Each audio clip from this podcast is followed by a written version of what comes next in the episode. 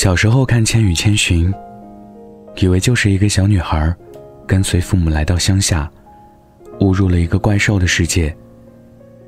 然后小女孩在这个世界冒险，最后带领自己父母逃离童话的故事。十八年后，这部电影再一次搬上了大荧幕。可是长大之后的我们，再去看《千与千寻》，却有了不同的领悟。其实，《千与千寻》说的就是变成成年人之后的我们啊。成年人的世界，时刻面临着成为猪的诱惑。《千与千寻》里面有一幕，相信很多人都印象深刻。千寻的父母在冷冷清清的街道，突然发现了琳琅满目的美食。他们没有任何质疑和等待，就进去吃的大快朵颐。直到天快黑下来了，他的父母吃的还不肯走。最后，千寻进去叫他们的时候，发现他们都变成了猪。这样的食物一看就有问题，可是他们却跑进去大吃特吃。他们纵容自己的贪婪和欲念，变成了猪，最终变成了被人控制和奴役的动物。其实想想，我们现实的成人世界。又何尝不是如此呢？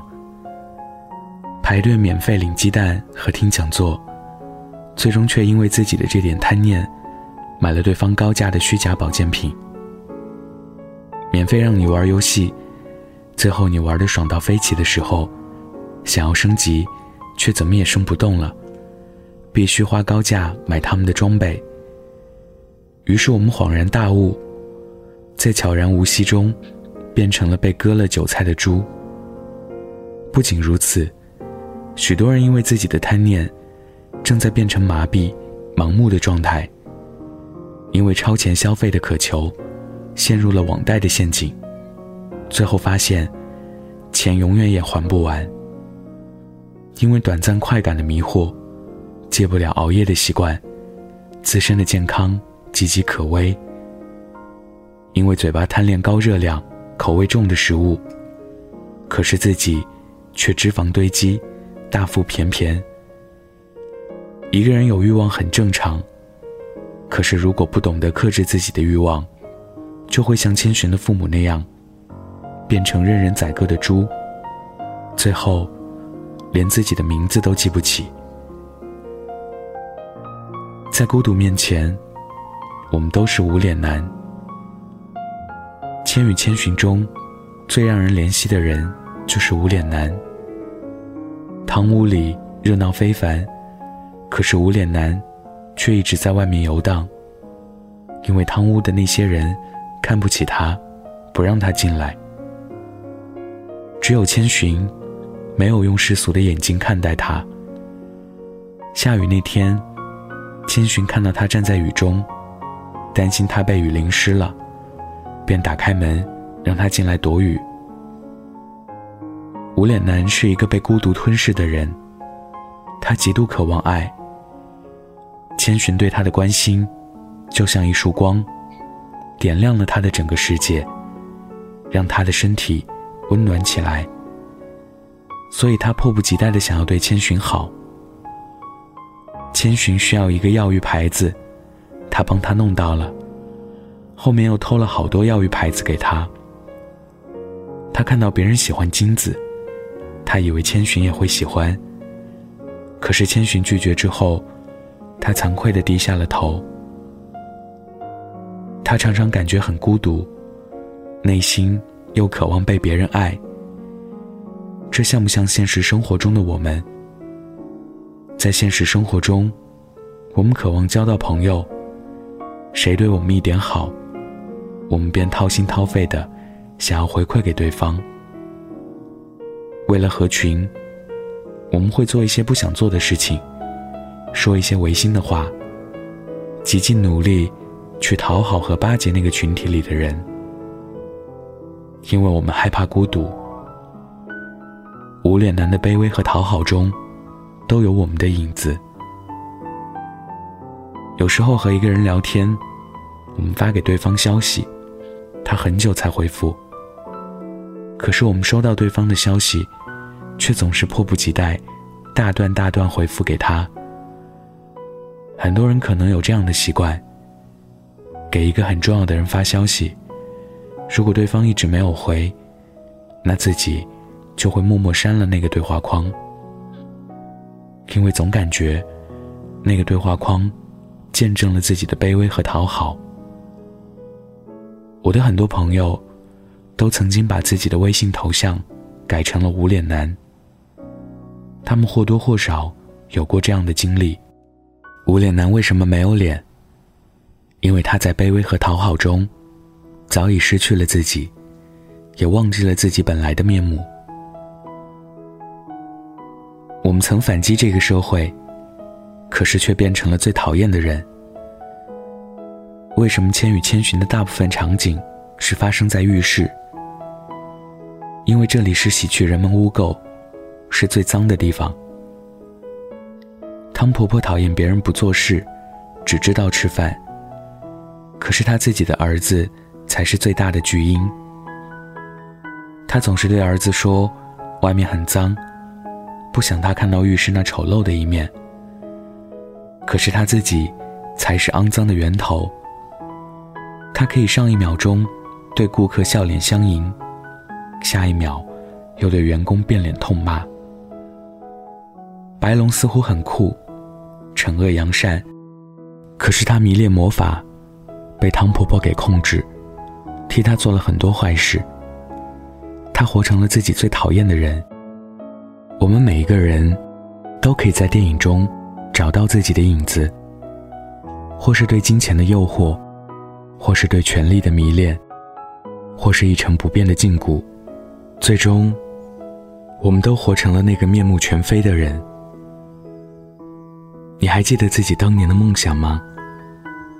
你还记得当年陪在你身边的人吗？你还记得自己要活成什么样子吗？很喜欢电影里面的一句台词：“有些事情经历了，我不会忘记，只是暂时没有想起来罢了。”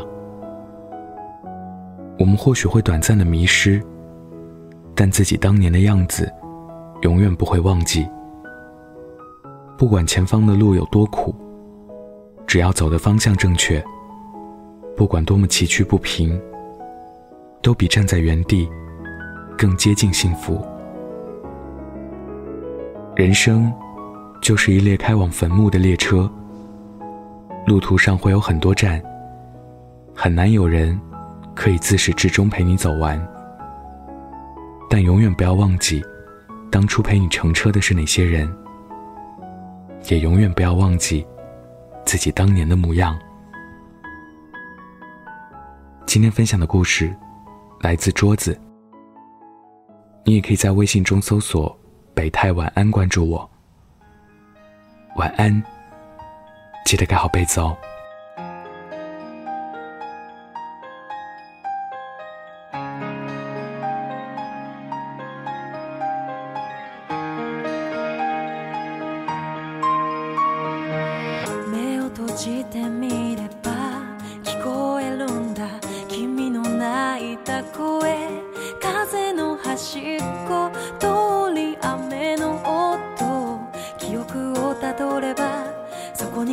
君がいたいつだったかなほら僕の前でこらえきれ繋いでさ日の来た言葉も言えず渡した花ありがとうって君は無理に笑ってみせたどうしたなら君を傷つけないように抱きしめられる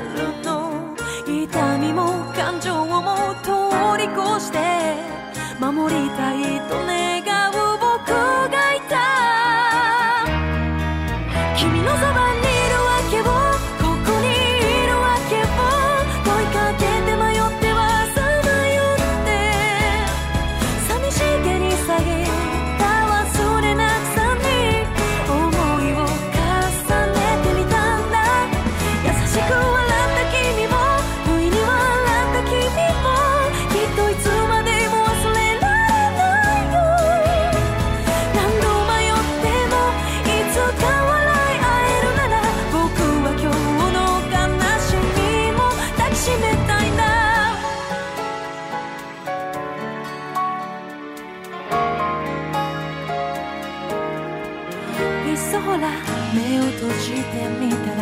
まるで心を無にしたようなロボットにでもなれるかい？自分でも操れない初めての気持ちを。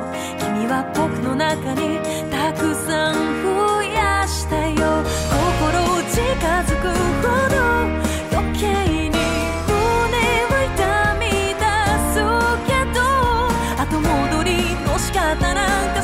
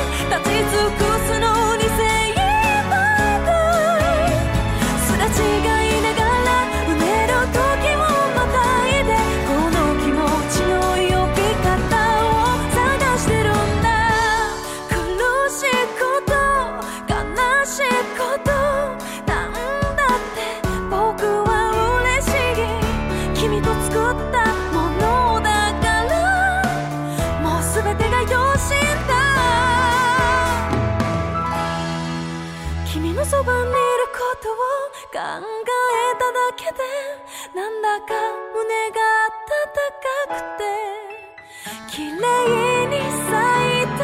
忘れない